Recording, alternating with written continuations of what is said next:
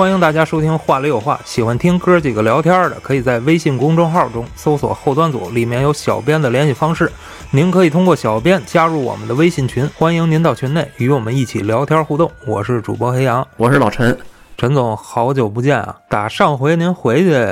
又回来过吗？呃，没有，这小又一年多过去了。就是上次录完节目就再没回来过。对啊，这不是咱们千里相会来见了一面吗？我这又又赶回去了。就您现在的情况，就是回来容易吗？说实话，黑总，就是我本来是计划在二零二二年，就今年的三月中回趟北京的，因为正常来说，我应该一年怎么也得回去一趟，因为这个，就咱们这边也也得多联联联系联系，包括我这边可能要也是跑陪客户啊，看看家里这边亲戚什么的。但是就是因为今年三月份，当时定的是十五号落地上海，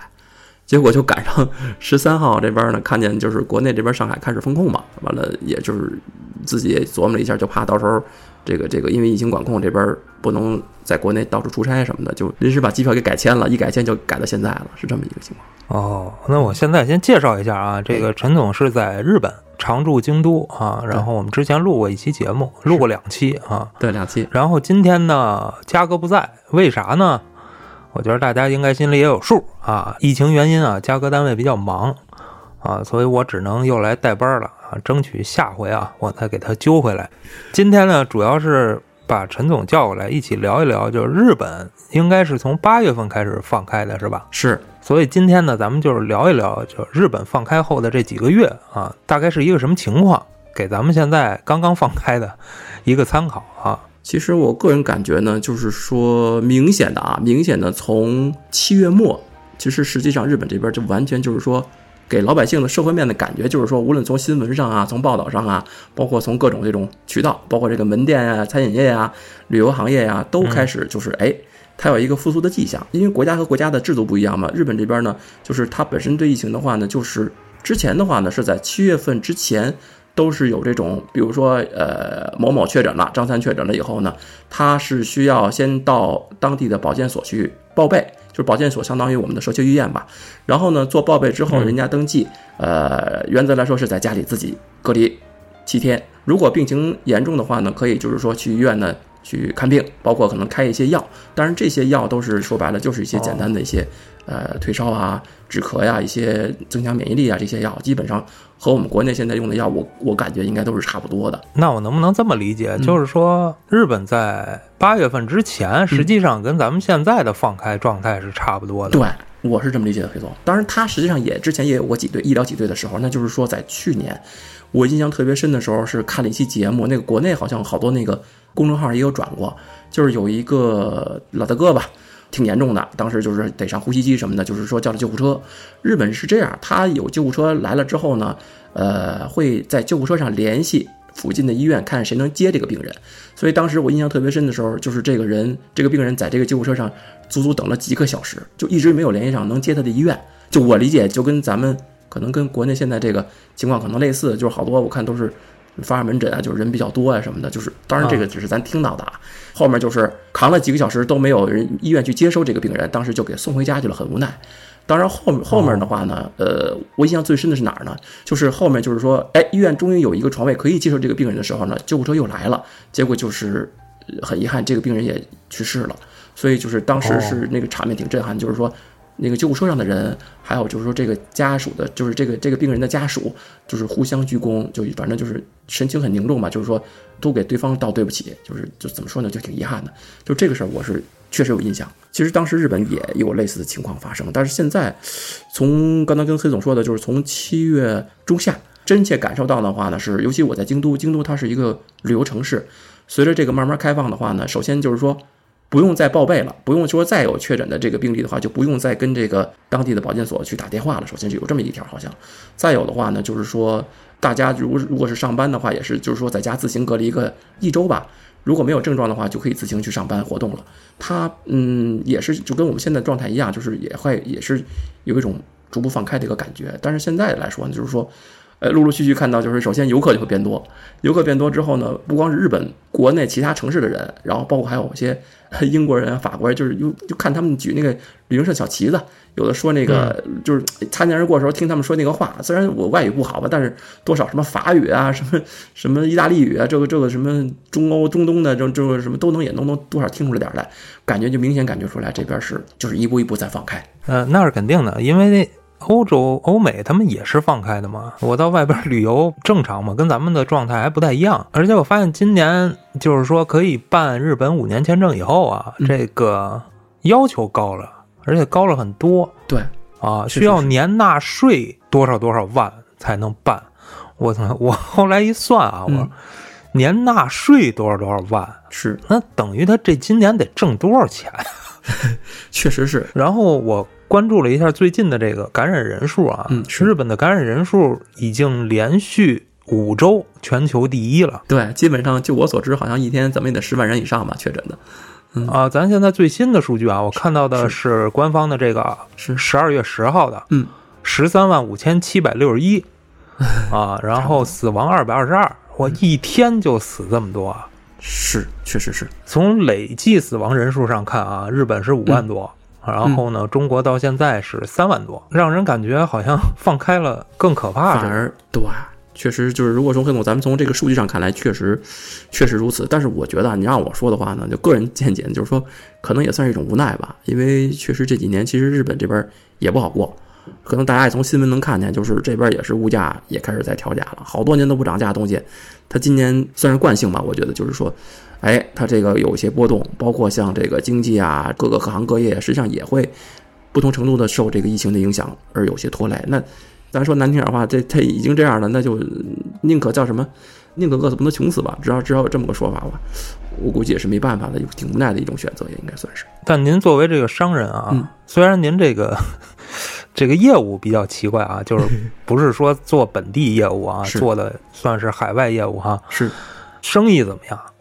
我这儿呢，生意我觉得今年的话呢，就是反而要比去年会好一些，因为呃，一个是说难听点话，因为我是主要做一些呃小的一些贸易啊，包括还有一些呃咨询类的一些业务。那一个是首先有国内的这客人呢，就是来做一些呃不动产啊一些。其他形式的一些投资，可能作为一些呃宏观角度来说，人家自己做一个资产配置，可能这方面可能需求稍微的强了一些。再有的话呢，因为疫情吧，可能我觉得电商这个网络购物可能相对来说要比之前要需求更大一些，所以对于我来说，可能这两部分可能确实业务增长量要比去年好一些。啊，那我的理解是不是说，因为疫情，就是咨询我要去海外的人要比之前要多了？呃，对对对，您觉得是国内的管控造成的，还是说，呃，是这样，何总，就是你就是以我自己的接待的客人这儿来分析哈，有一部分呢，大概五成吧，是自己本身就有规划，他们就本身就有计划要出国，比如说经商啊，或者说真的是做业务啊。再有一部分可能为了，呃，有的是为了子女的教育啊。但这一部分客人呢，在我这占了五成，就是他们，但是可能是在比如说两年之内的规划，或者在更长一些时间规划，只是因为有这个疫情，包括国内可能确实有一些管控。说难听点话，他们可能会有一些其他的一些呃紧紧迫感吧，可能会把这个呃时间日程给缩短了，就是提前了，是有这么一部分客人。那么再有的话呢，就是说，呃，我我理解其实确实跟管控是有些关系，嗯，包括可能国内他自己有些生意，那因为这个疫情原因呢，确实自己这个买卖说难听点话，就是说国内的这个买卖不好做了，或者说嗯亏本了，那也没办法，他只能选择能相对啊相对找一些能够相对稳定的一些呃业务，或者说在没有管控的情况下，可能自己去发展一些业务，是这么两部分，嗯，明白？大概是这个意思。那陈总啊，哎我看了一下日本今年的这个 GDP 啊，其实是一个萎缩的状态，是，就是去年好像还有增长啊，是但是今年就已经是负的了。确实是。我就在想，这个嗯放开对经济它到底是刺激了，还是说大面积的感染以后反而劳动力下降了？呃，怎么说呢？因为说实话，黑总就是我，我毕竟在这儿也是也就是一个小草民嘛。以我的这个层面、阶级层面看到的，就是社会现象呢，反而就是说，相对的，说实话比较稳定。就是如果是我自己的，就是眼睛看到的和耳朵听到的哈，就是说，同样的，可能在同期呃，在国内可能确实是有些差距，就包括这个，在疫情最严重的这这几个月里面，其实我我都人都在这边的，包括我自己 也也也感染了，也自己躺了几天。但是就整体上还来说哈，就是说感觉就是这些在这儿生活的人吧，呃，就好像相对来说力气会小一些。我理解，因为就放开的比较早嘛，然后大家都是自己治疗，呃，自然没有这个一些国家层面的这个管理，所以大家就相对比较平和。确实，这边它是一个比较平缓的一个一个过程，它也不是说一一下子就就就突然改变它的政策，它也是，呃，先是我记印象是先是取消那些，就是说强制这些隔离啊，包括在有确诊的病人之后呢，不用去上报这个保健所呀，也不会再寻找密接接触人员啊，包括后面它是实际上任何外国人入境的话呢，它会强制在手机上都是那个智能手机嘛，需要装一个 SOS 的一个监控软件。那么这个软件后面也取消了，然后呢，包括就是说它是完全它是一步一步一步的去去做这种调整。那我理解时间轴呢，可能在一周到两周可能会有一个小的微调。估计政府也是在试探性的，比如先放开一点，然后看看大家什么反应，然后再放开一点，大家什么反应。包括后面它那个日本的就是呃连休，就日本这边它会有这种连休，也有那种小长假，呃，它会在不断的推出一些。呃，这段期间住宿酒店或怎么样，政府补贴一些呃代金券或者一些打折券，因为它实际上也是有一些呃政府要扶持的这些本地的一些企业嘛，包括这个旅游行业、呃餐饮业，就是受受打击最大的嘛。其实跟国内是一样的，但是它的调整方式呢，就是说通过政府这边的发放一些代金券、一些打折券，然后来刺激这个大家消费。我比较感兴趣的就是说，社会上啊，就是老百姓啊，对这个东西他恐惧心理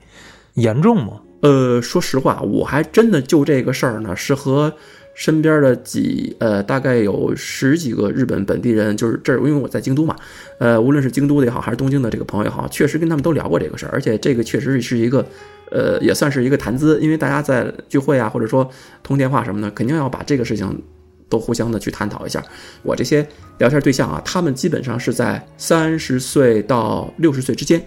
然后都是我的合作伙伴或者是一些客户，那么。他们统一的给我的感觉，印象最深的就是不是那么可怕，就是相当于一场重感冒，这是他们的认知，就是给我的感受，基本上九成以上的人是这么想的。基本上聊过的人，随口一问就是你怎么样啊，阳过了吗？然后现在都不是说问阳过了吗？是阳几次了？然后就是包括我自己在东京几个朋友，他们都得过两次到三次了，差不多是这样。我看我那边的朋友好像也是大概这个状态啊，就比如孩子该上学上学，对，然后该有活动，他们也会参加活动。是，但是我看了共同社一报道啊，这共同社呃，陈总应该知道啊，日本的一个通讯社，啊，他是十二月一号的报道。那会儿也是已经累计了死亡五万多人了，然后说其中六成以上是今年死的。啊，然后这些死亡人数中啊，七十岁以上的占了九成，嗯。嗯，说白了就是还是对老年人打击比较大，所以可能三十岁像您说的到六十岁可能不太在意，因为确实身边死亡的可能不是这种青壮年的人，确实是，而且这个奥密克戎的死亡率啊，嗯。我也看了一眼，反正日本基本一直是在百分之零点一三这个比例。这个数据咱也不是瞎来的啊，这个数据就是《环球时报》三月份登过一次，然后后来我又看了新加坡的这个《联合早报》八月份也登过一次，哦，都是这个基本百分之零点一三，差不多啊。有的个别的月份可能会高于这个啊，是，而且奥密克戎的传染性很高。所以说，我觉得总的死亡人数肯定是要比流感要高得多的。是，所以我觉得日本群众不太在意，是不是跟媒体的报道什么的也有关系啊？其实我觉得，要么就是我理解，就是就是说白了，就有点这种紧张疲劳了。毕竟也反复了这么多这么久的时间了，就烦了。我估计，我估计也就这样了，就是大家挣挣扎不挣扎的，我感觉最后反正都得躺平。那与其这样，我就早点躺平。那日本那边吃的药大概都是什么药啊？就以我自己个人和我周围几个确诊的朋友这儿来说吧，就是在日本这个生活的几个朋友，呃，因为这个都是我们 当时是那还是头头段时间呢，确实挺紧张的。一说谁是确诊了，马上就得问一问。他们有的是去医院看的，有这种去医院看的呢，医生也没给开什么，就是这种特效药，都是也就是，呃，一个是去止咳，因为可能会有咳嗽嘛，还有一些止疼药，再有的话呢，也就是退烧，就是感冒药，就一般的这种药。也会开一些这种药，当然后面据说是有了这个岩野义这个他开发的这个特特效药，那个好像现在有了，但是据我所知呢，我身边的认识的人呢还没有吃过这个药的，但是这个药还很难弄到，因为就是好像需要呃本身这个病人他得先确诊，确诊以后呢，日本这边呢会有那个医师有处方权的医师给他开这个处方，拿着处哦方他才能去到药店，就咱们叫药店吧，他们就是药药局，呃去开这个处方药。呃当然，日本这样哦它都是按量来算。当然，我们国内现在也一样，就是都是按量嘛。比如说，一天三片儿，一周吃一周，可能就是三乘以七，就二十一片儿，他就真给出那小纸袋儿，哎，数出二十一片儿来，就哦开给病人啊。他是这样那。不跟以前一样哎，对对对对对，所以就是说，呃，我这儿是当时是买的是就到一般的药店买的那个感冒药、退烧药，哦，当时吃了吃，反正无论是我自己感受，还是说我身边几个朋友去看过医生的这种开的药，我感觉都是一般的普通的感冒退烧药。嗯我，个人感觉，我查了一下啊，嗯那个药应该是 X O C O V A 啊，这具体怎么念我也不知道。对对对，挺绕口的，好像，嗯，它的主要作用就是你得病了以后，它会抑制病毒的繁殖在体内的。对，您身边还没人吃过是吧？呃，暂时还没有。很多人他确诊之后，如果不是很严重的话，他都不去医院看了。现在，就以前还能买个什么，这边也有卖那种抗原的什么的，就是自己测吧测吧什么的，也有那个核酸，这也有。但是这边核酸呢是那种大街上那种也是免费的，有那种小亭子里头有人。但是据我所知，我观察了一下哈，很少有人进去测。就真的是很少有人进，一般都在那个大的车站边上，比如说这个换乘车站那个站台边上，它会有这么一个。但是我还有时候路过的时候还会看两眼，里头连个人都没有，因为这这边它也不需要什么进出公共场所需要呃查验这个核酸证明啊什么的，倒不需要，它就是要求有一些，比如进入餐饮店啊，或者说呃这种这种公共场所可能需要戴口罩，这个是它有，但是我看也没有特别强制。包括我自己有两次就跟朋友这边聚会吃饭嘛，到餐厅，然后就是我印象特别深的是什么呢？它是就那种两个人的座位的小桌，就是说中间会就横过来一个玻璃板，然后我我敲了敲，应该是那种亚克力或者那种那种有机玻璃的东西，就是透明的。然后有那么个东西放在桌上吧，很不方便，因为咱俩就算说话的话，离得很近，有那层玻璃就就有点就听不清，再加上这个环境本身就吵。然后我跟我那个朋友都是把那个板子拿下来搁在地上，这动作刚一做完了，人家店员就过来了，说这个板子您不能拿下来，然后要是实在不方便呢，可以哎立侧在边上，就是咱俩面对面不用这个板子了，把这个板子竖过来搁在边上，和别的客人呢尽量给他挡上。搞笑啊！这对，这挺逗的。我感觉现在对于这个奥密克戎来说啊，就是这层板子是毛用也没有。啊，对，肯定没用啊，黑总。但但是就是日本人嘛，他们就是特别死板，这确实是有时候这个要求什么，他就是按照这个执行。那那个说说您和您朋友这个得病的经历吧，应该跟咱们这边也差不太多啊，咱就不细嗯说这个毒株的区别了明白？啊，因为这毒株可能稍微有一点区别，包括中国的南方、北方可能都不太一样，所以症状也会不太一样明白。啊。就是大概在七月末吧，我没记错的话，当时也有几次有惊无险的，也有。那那会儿就是跟朋友一块儿出去，完了呢，人家开车，然后带我去办事儿。开着车的路上，人家说了，哎。我这都都得过两次了，终于都好了。我一听这，当时我脸都绿了，然后下意识就拿那个手摁了摁那个鼻子上面这口罩，就这种感觉可能多少都有。但是没办法，人家不当个事儿，然后而且也已经好了。那么咱这作为这什么来说呢？就是坐一辆车肯定多少，这算密接吧？我理解，这肯定是密接。又是又是夏天，当时都车里还得开着空调，嗯，然后都是密闭的一个空间。这个当然后来哎自己观察几天没什么大事儿啊，有惊无险。类似这种情况也有，当然就是因为朋友之间嘛，有的时候也没特意的提问人家你到底都没确确诊没确诊过或者怎么着，都是说见面之后哎聊着聊着天，人家提出来，或者人家不经意间当个事儿，人说说哎最近这个确诊了啊，躺了三天好了。我一听这个，我还多少问一下吃什么药啦，然后有什么不舒服的感觉呀、我印象特别深的是一个三十多岁的一个日本人，他说他是好了以后，呃，大概持续了三周是没有味觉，就是说我说你什么症状，他就说他吃东西就像嚼橡皮泥一样，就是甜味儿和咸味儿什么他都分辨不出来。然后大概持续了三周吧，然后可能到一个月左右，估计是哎渐渐的有点感觉了，然后能吃出咸淡味儿来了。现在最近反正跟他聊过，他也没提说什么别的事儿，我估计应该是差不多恢复了。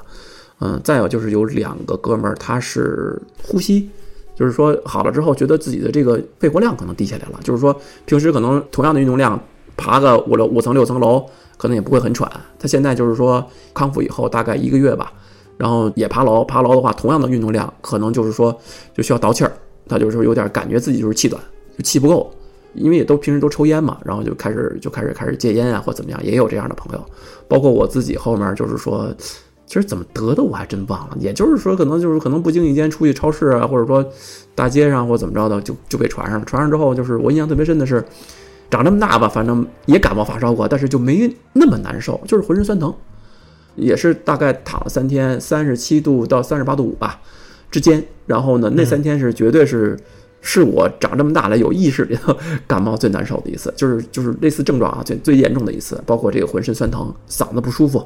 呃，后面大概是持续到两周左右吧，就一直有咳嗽，就主要是前三天发烧，后面就基本上慢慢就好起来了。味觉和其他的副作用暂时没没有感觉。这不是刚才也说了吗？毒株不太一样。你像咱们这边南方的，可能这个反应可能就跟您差不多，可能还比您的反应还要弱。哦，啊，但是北方的，可能有的反应就比较大。对他们说好像都要都必须要吃止疼药。我看他们那个群里有时候说。那陈总，我想问一下，就是这个。八月份以后啊，老百姓的防护大概是什么措施？最普通的还是口罩。然后它是什么呢？就是说，所有的这种公共场所还是有那种在入出入口都会放那个消毒的那个酒精啊什么的，就自己有那种手动的，有那种拿脚踩的，也有这个自动的。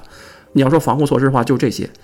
再有的话呢，它有的餐厅，它是进门的时候是要测一下体温。就是它是我不知道国内是什么样，就是它这边是拿那个就手腕子，它有个东西往手腕子一照，然后就就让进去了，它就会显示就就哎是比如正常的就绿，如果体温高了就变红，是这样。那这口罩有什么标准吗？说实话，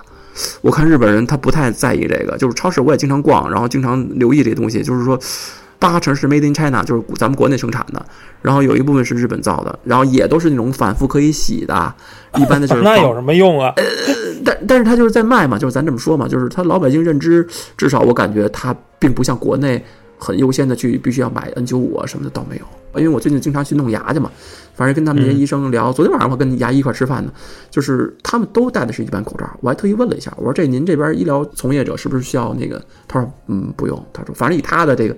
日本都这种个人的诊私人诊所嘛，反正他他跟我说他这诊所是是不需要的。那戴口罩的人的比例啊，比疫情之前现在要高吗？说实话啊，我觉得差不多。也可能日本它比较特殊是什么呢？它本身这个国家没有疫情，它也戴口罩。当然它是分两个季节，就是都是它的一个是就是那花粉季。呃，但是据我所观察呢，基本上现在和疫情前没有太大变化。就是还有很多人不戴是吗？啊，对，尤其是从十月份以后吧，我感觉，尤其是在京都啊，就是说，老外就不说了，老外咱控制不了人家，但是我看至少本地人，日本本地人的话，比以前不戴口罩的要多了，是这样。当然，大部分还是戴。我最近看完这数据啊，我就觉得有一件事儿特奇怪啊，嗯，就是说日本本身就爱戴口罩，就像您刚才说的啊，对。但是它放开以后的感染人数反而是全球最高的，是。那你说这病毒 是不是就像咱们最早想象的那样？嗯，实际上就是针对咱们东亚人的。我觉得有点细思极恐啊，就是可能对咱们的基因会更敏感。确实是啊，你看欧美这这这这这也不戴口罩，反正就放飞了。但是这日本一放开，好噌，世界第一了。确实是啊，这这挺可怕的，我觉得。反正要让我看，就是说，其实我也是尽尽可能的避免出差啊，或者怎么着，因为毕竟咱对这个还是有一些这个，会有一些这个紧张嘛。但是实际上，有人硬着头皮必须去的还得去，有的该应酬也得应酬。但是，真的，但是黑总，你要真的走到大街上，或者开始坐在电车上，或者坐到这个高铁上的时候呢，哎，真的发现日本人真的不把这当个事儿，至少就是表面上看起来都没有，大家没有这种。啊，怎么样？或者特别紧张啊什么的，反正该说说，该笑笑，该吃吃。我觉得可能还是刚才说的，就没有伤害到这个青壮年人群。没错啊，九成都是七十岁以上的嘛。青壮年觉着啊，大不了就躺几天嘛。对，就是从我们身边接触到的，可能也接触不到高龄啊、岁数比较大的这些老人们，所以确实有这么一个情况。啊，您身边有没有反复得过几次，然后后遗症比较明显的？我还真有几个反复得了几次的，我确认了，但是都没有后遗症，或者至少现在暂时对没听他们说过有过什么很严重的后遗症，倒没有。但是现在我能反复听到就是什么呢？都说得一遍就算是一种天然的这种免疫吧，也算是，因为好像有这么一说，是有这说法啊。现在国内的专家也说了，咱们的那个钟南山老先生啊，说是青壮年有三到六个月的一个免疫期。对，岁数越大，或者说岁数越小的小朋友，嗯，他的这免疫期会短。对，但是黑总，我听他们说啊，就是我身边好多有小宝的，就是说，反而小小孩得这个好的是最快的。我我不知道这个你听没听说过，就是相对来说，可能小宝他可能躺一天，第二天就退烧了，可是大人就得三天到四天，真的是这样。就我身边有有几个有孩子的都是这么跟我说的，反正。那咱们后边聊聊这个商业环境，或者说这个社会环境啊。嗯。之前都说咱们国家多少年不去日本会怎么怎么着啊？但是目前来看，好像影响也不是那么的大。咱可以说，疫情前确实是它有很大一部分比重，包括咱说白了分三三三条路吧，对吧？一个是这种海外贸易，再有一个是国内的这个呃劳务输出，就是人口；第三个就是它这个旅游观光带动它的消费。那么实际上，因为疫情呢，都和国内这边这些订单啊，或者说这个劳务输出派遣啊，包括这个呃旅游啊，基本上都是从国内这边就算是比较大的一个落差了。但是这么看下来的话，暂时也没有太多的影响，至少是我们从社会面上看起来。刚才您也说了啊，就现在旅游基本都恢复了，是，只不过可能咱们国内的人去的不多啊，欧美人还是挺多的。对，那您说说大概多到一个什么程度啊？呃，是这么说啊，黑总，因为毕竟我现在在这边也做一些这个房产，包括一些这个呃一些一些其他业务嘛，包括就是说我们会有一些华人的一些群，就是我自己能从群里面明显感受到，就是说。呃，有些群呢，他们都是民宿的老板，就是自己在经营民宿，或者是有这种管理公司。那么从九月底吧，九月底开始，因为京都这边它会有一个红叶季，也就是这段时间呢，算是它比较，就算它的一个旅游旺季。那么这段时间呢，明显感觉到就是各个群里头一些民宿的老板呢，他们都在自己说，我这个房都约满了，然后你们谁还有空房，哪天哪天我有几个人，就开始把客人往其他同行的那个。那个房子里去介绍去推了，就是这么一个感受。所以这个状态呢，我在和自己的这个熟悉的管理公司也好，还是自己认识那些民宿老板也好，我们的在联系当中，我得知呢，就是基本上来说，像京都和大阪，现在这个民宿预约率的话，都已经到了年末是基本都是大概是八成以上的一个就是预约率。说白了，它的这个入住率很高。我只能说从这个侧面来了解到，现在它的这个旅游恢复的程度还是挺大的。说实话。然后我看了看这个客源哈，就有的是能看到一些数据的，呃，其实台湾和香港客人还是不少的，真的很多哦。然后再有的话呢，就是说韩国人，呃，最近我这逛商场，基本上啊，每次因为我差不多一周得去个两三次超市，然后我又住在京都站这附近，然后这附近有几个大的那种像永旺这种连锁超市，说白了游客也经常去，所以就明显感觉到排队啊，还是结账的时候都能听到中文。当然，一听就是要么就是那种粤语，要么就是那种那个你造吗？就是那种那种对台湾话，什么？就就就就这些都都能听到，经常能听到。所以我感受到的就是说，明显的听到的也好，看到的也好，游客数量真的是，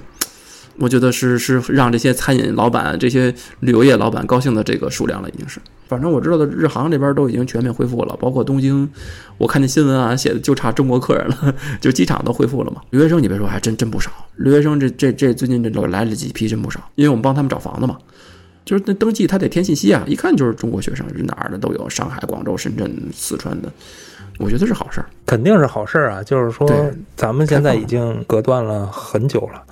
啊，逐步的恢复这个与别的国家的交流啊、互动啊，我觉得有必要，有必要，这个真的有必要。对，要时间长了，那不是叫咱老话说的闭关那啥了吗？真是，真是，真那可不嘛。不过一直来说，只是旅游卡的比较死嘛。你像留学呀，还有经商啊这种。还是可以的，只不过就可能麻烦一点啊。对，客观情况是什么呢？你看，正常来说，因为我帮其他客人就是做这个在日本注册公司，包括这个就是说在日本生活吧。那么能来日本，这个尤其疫情期间哈，相对来说反而这个审批时间变短了。我估计就是说他这个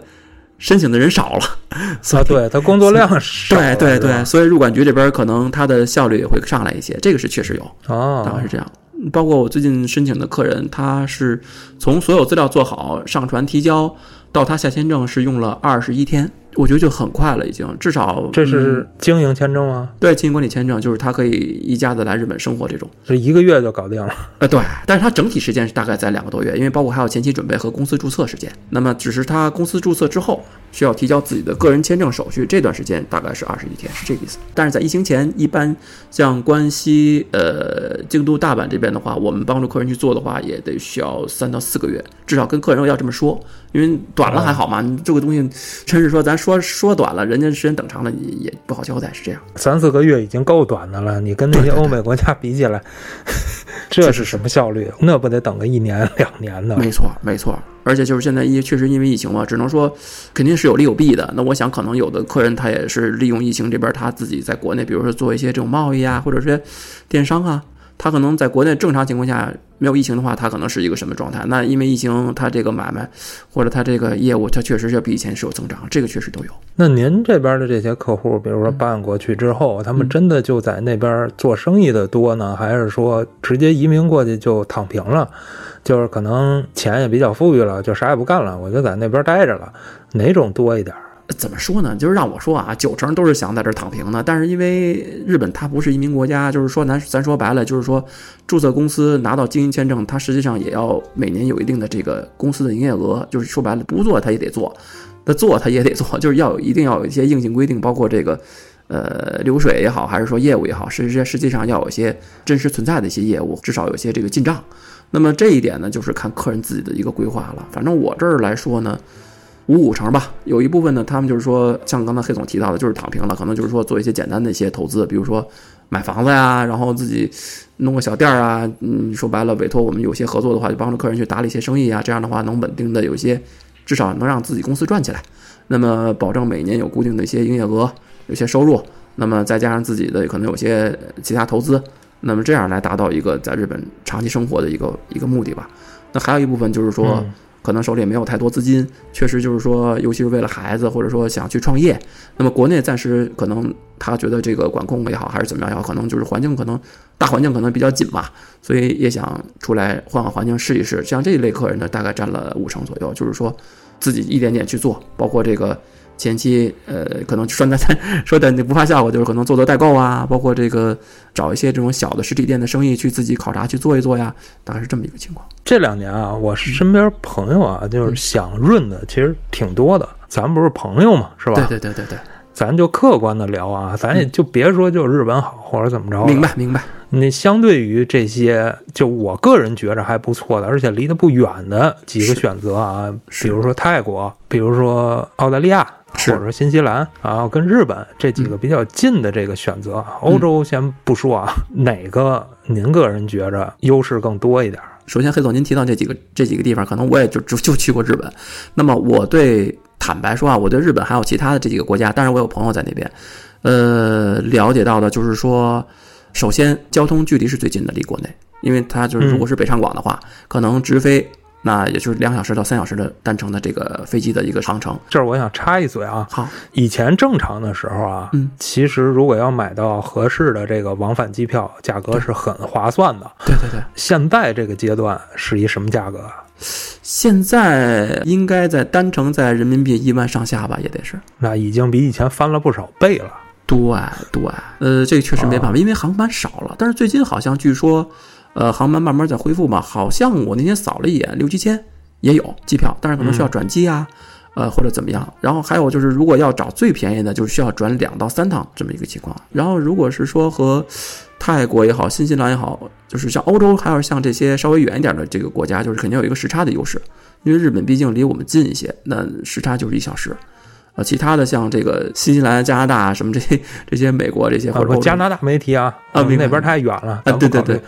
啊，咱就说泰国，呃，泰国，泰国是这样，就是说，可能我个人就是说怕热啊，就是咱这么直说，哦泰国我觉得是属于那种偏就是南亚那边嘛，就是它可能会对气候上可能会比在北方生活的人来说可能会稍微热一些。如果是我的话，可能我要把这个考虑进去，就是生活的舒适度嘛，包括这个环境什么的。就是日本和泰国的相比较来说的话，可能我更倾向于还是泰国啊，不还是日本，对不起，是这样。嗯，主要是天气原因哈。对气候嘛，还有就是说，啊。对，因为像咱都在北方嘛，然后嗯，像京都也好，还是大阪也好，还是东京也好，这个三十三个城市来说，我觉得就是和我们在北京、呃上海其实真的是差不多的，嗯对，没有那么啊。热，呃也没有那么冷。再有的话呢，就是说，呃，医疗医疗上来说呢，我个人感觉虽然泰国医疗整体水平也不错，但是据我所知呢，就是说，呃，从这个整体的评价来说，可能日本要比泰国可能要略胜一筹，大概是这样。目前我感觉啊，就是在操作这个，咱甭管说是移民，这也不叫移民。其实到那边去经营的话，它也不算移民，对，只不过就是说我可以过去待着。对对对，做生意，啊嗯，从这个难度上来讲，可能日本、泰国算是比较简单的，我觉得可能澳洲、新西兰就复杂一点了。确实是，那咱最后聊聊这个药啊，就是现在国内这个药特别难买，基本就是什么都没有，医院开不出来，然后哦药店也没有。当然，我觉得很快也会恢复啊。是是是，就是咱们现在从日本往国内寄药的话，就比如说您说有代购的啊，嗯比较好操作吗？这个事儿？就是据我所知呢，就是说，首先咱就不提那个他能通过一些呃自己特殊的一些一些途径吧，比如这种走这个货柜啊或者集装箱什么，咱不说啊。正常来说，原则来说，这个药好像直接正常申报的话，国内是都不允许寄的。首先，就是这个是好像有这么一说法。也就是说，我正常来说，对吧？我给黑总要寄盒药，我到了邮局，我填单子，我原则来说想寄出去的话，我不能把药写在上面，我可能写巧克力，装一下啊，对，写饼干，哦就是说我寄药的话，我也会写其他东西，然后把药包在里面。就是从这个单子上、快递单上来说呢，是没有体现到，呃，这个药。哦，明白。对，回国的话，说实话也是碰碰运气。有的有的朋友呢，就是有的那个海关他可能查到了就没收，或者说这个就是要么就退回来。有的呢就是说，哎，他赶上赶上运气了，他可能就没查，这东西就寄到手里了，都好像是这么一个状态。哦，那这还是不合规的哈，确实是不，合规的咱就不支持了啊。是 是是。是，其实它不是它不是禁运品，我看了看它那个日本能寄出来的东西，它没写不让寄药，但是好像国内就是海关这边查的会比较那什么，好像是，嗯，是不是跟量也有关系呢？肯定是肯定是跟量有关系。啊，你要说一看就是一个人的用量，是不是会好一些？据我所知，好像没没敢尝试吧，没人去写这东西，就写完它万要寄不过去，所以好像大家都选择不写吧，应该就是就添麻烦了是吧？啊，对，像我之前买东西啊，从那边运过来都是特大一个箱子，对对对乱七八糟都堆在一起嘛，是就是它有可能不开箱是吧？啊，对，国内这边对就看就看运气吧，我想。咱们这个周期是多长呢？EMS EMS 如果寄到北京的话，据我所知，现在北京比较快，呃，怎么也得三周吧。这比较快，还三周呢？啊，对，因为它还有什么要静置消杀吧，到现在我不知道有没有了啊。反正之前寄东西都是需要到邮局，就咱们能看那个物流状态嘛，它会写上嗯已到呃什么海关分拣，然后呢通关，然后呢这边会有一个静置消杀中，然后它就，大概是您您说这这是船运的是吧？EMS 空运的，空运的都这么慢了？现在应该好了吧？但我说是就是说是这个情况是至少一个月前的情况了。那么现在不是哦开放了嘛，所以我我不敢说是不是还有消杀这一步。我想如果没有消杀这一步的话，可能会快一些。那好吧，那今天大概就聊这么多。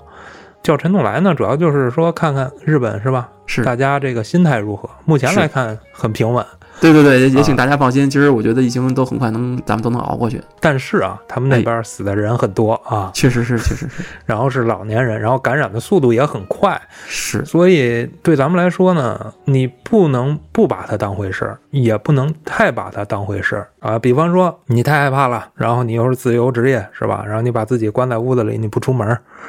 但这不是一个长久之计。对，因为这种状态可能要持续很久，几个月、半年，或者说一年，甚至几年。那你不能一直不出门吧？对，尽量做好防护吧。我个人觉得，没错因。为咱难免还是得出门，是吧？孩子，哎呀，目前我们这边还都是在上网课啊，不知道今年还能不能开学啊？我觉着够呛，哦，因为这个咱们学校的孩子数量也比较多，是啊，人也比较密。是像我孩子上那个还好，一个班就二十多个人，但是有的学校一个班四五十人哦，啊，这要是一传染，明白，那可能一个礼拜吧，可一片可能就一半上不了学了。那肯定的呀。这个开学目前来说确实是个问题啊，走一步看一步吧。毕竟这个毒株可能两边也不太一样，咱也没有什么这个可预测的这个可能。但是咱们从这个人口上讲啊，嗯中国的人口咱们去年统计的是十四点一二亿啊，嗯日本去年统计的是一点二亿多。如果说咱们的毒株啊，咱就假设这个毒株的感染速度跟死亡人数是一样的话，那您就算吧。中国人口去年啊是日本的十一点二倍多，大概。嗯，如果要按日本现在的单日死亡人数二百多人算，那中国可能会有两三千人的这个死亡人数。对，因为我们基数大，再加上现在感染的速度这么快啊，所以也不能太乐观。我这也不是说就是预测了啊，我就是说按目前的数据，咱大概猜想一下啊，所以不能太不当回事儿，尤其是家里有老人跟孩子的。孩子可能还相对壮实一点儿啊，但是老年人确实是禁不住这个折腾。确实确实，啊，尤其是现在医疗，你像刚才你说日本还好一点儿，还能叫到救护车啊，咱们现在可能国内救护车要排队，就是说他可能得先拉别人，可能再去拉你，都不是说先拉完你没地儿去了 明白。啊。那今天就先聊这么多。这一块儿呢，听众们如果有什么想说的，或者说在世界各地的听众朋友，